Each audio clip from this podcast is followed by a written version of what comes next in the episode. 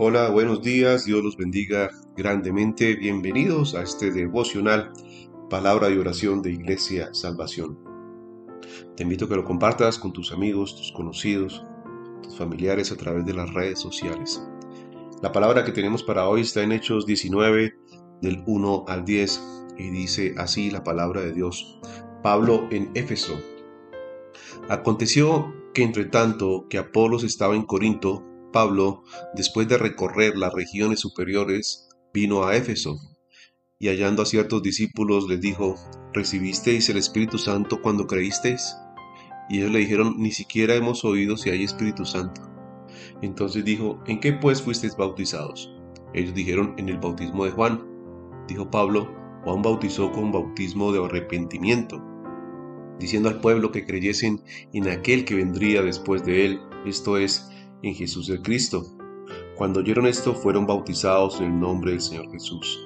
Y habiéndoles impuesto Pablo las manos, vino sobre ellos el Espíritu Santo y hablaban en lenguas y profetizaban, y eran por todos unos doce hombres. Y entrando Pablo en la sinagoga, habló con denuedo por espacio de tres meses, discutiendo y persuadiendo acerca del reino de Dios. Pero endureciéndose algunos y no creyendo, maldiciendo el camino delante de la multitud, se apartó Pablo de ellos y separó a los discípulos, discutiendo cada día en la escuela de uno llamado Tirano. Así continuó por espacio de dos años, de manera que todos los que habitaban en Asia, judíos y griegos, oyeron la palabra del Señor Jesús. Amén. Hechos 9, 19, perdón, versículos 1 al 10. Vemos aquí entonces a Pablo cómo sigue su viaje misionero. Llegó a Éfeso, que era una capital y el centro comercial principal de la provincia romana de Asia, que es lo que hoy se conoce como Turquía, centro de transporte marítimo y terrestre y a la par de Antioquía y de Alejandría, era una de las grandes ciudades del Mediterráneo en aquella época.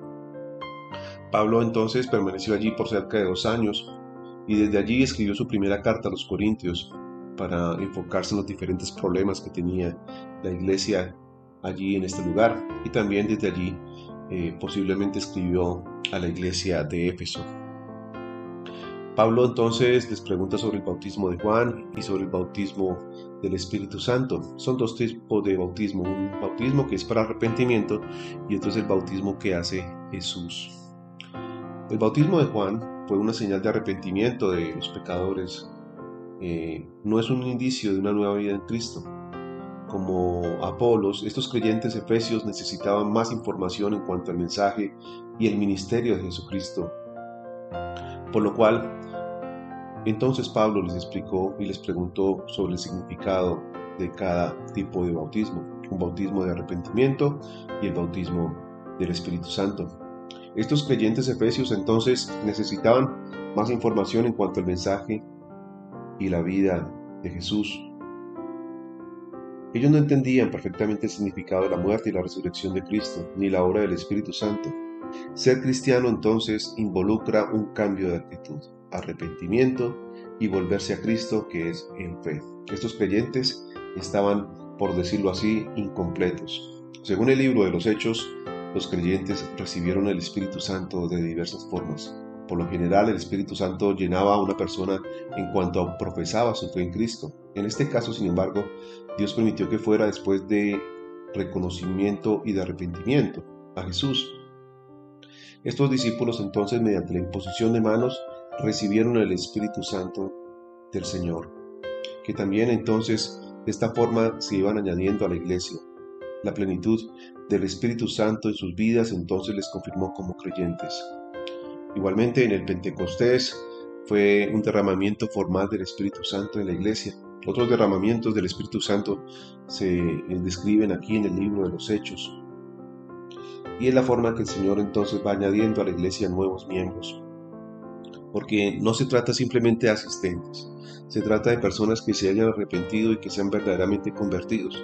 Pero el único que realmente convierte a las a ver manifestaciones de este tipo pero eh, ante todo la mejor manifestación de que una persona tiene el Espíritu Santo es simplemente que tiene una vida de arrepentimiento, una vida en la cual reconoce sus pecados y le pide perdón a Dios sobre ellos. Una vida en la cual es transformada y no camina hacia el pecado, sino que se aleja del pecado.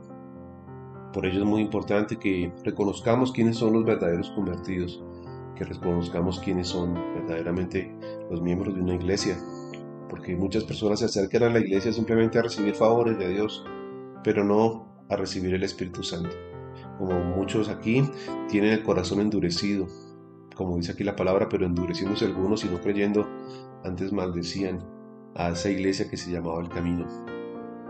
Por ello mm, debemos orar y pedir a Dios que los que asistan a la iglesia sean verdaderos creyentes y no simplemente asistentes. Amén. Padre, yo te doy gracias, Señor, por esta mañana. Bendito seas, Padre de la Gloria. Gracias, Señor, por tus misericordias, por tu amor, por tu Espíritu Santo, Señor, que fue derramado en nuestras vidas, Señor. Gracias, Señor, por la plenitud de tu Espíritu Santo, Señor, porque tú nos llenas de Él, Señor. Ayúdanos, Señor, a no contristar tu Espíritu Santo, Señor, a ser llenos de ti, Señor. Ayúdanos igualmente, Señor, a imponer manos y que las personas entonces reciban de tu Espíritu Santo, Señor. Te pido, Padre, en el nombre de Jesús, que en la iglesia haya verdaderos creyentes, Señor, y no simples asistentes, Señor. Te pido que nuestras vidas sean transformadas, cambiadas, dirigidas por ti, Señor, y no simplemente que seamos como aquellos que estaban allí en Éfeso, que eran duros de corazón, que eran incrédulos, Señor. Hoy te pido, Padre, en el nombre de Jesús, Señor, que tú nos ayudes, Señor, a predicar, a llevar tu palabra, Señor, que avives el fuego del don que hay en cada uno de nosotros, Señor, para que nuestras familias igualmente sean transformadas, Señor, para aquellos lugares donde nosotros estemos, Señor, sea manifestada tu gloria y que muchos vengan al arrepentimiento y a recibir al Espíritu Santo. Te lo pido, Padre, en el nombre de Cristo Jesús. Amén y amén. Mis queridos amigos, hermanos, un abrazo para todos, Dios los bendiga grandemente y nos vemos nuevamente en este devocional, palabra y oración. Un abrazo, hasta pronto.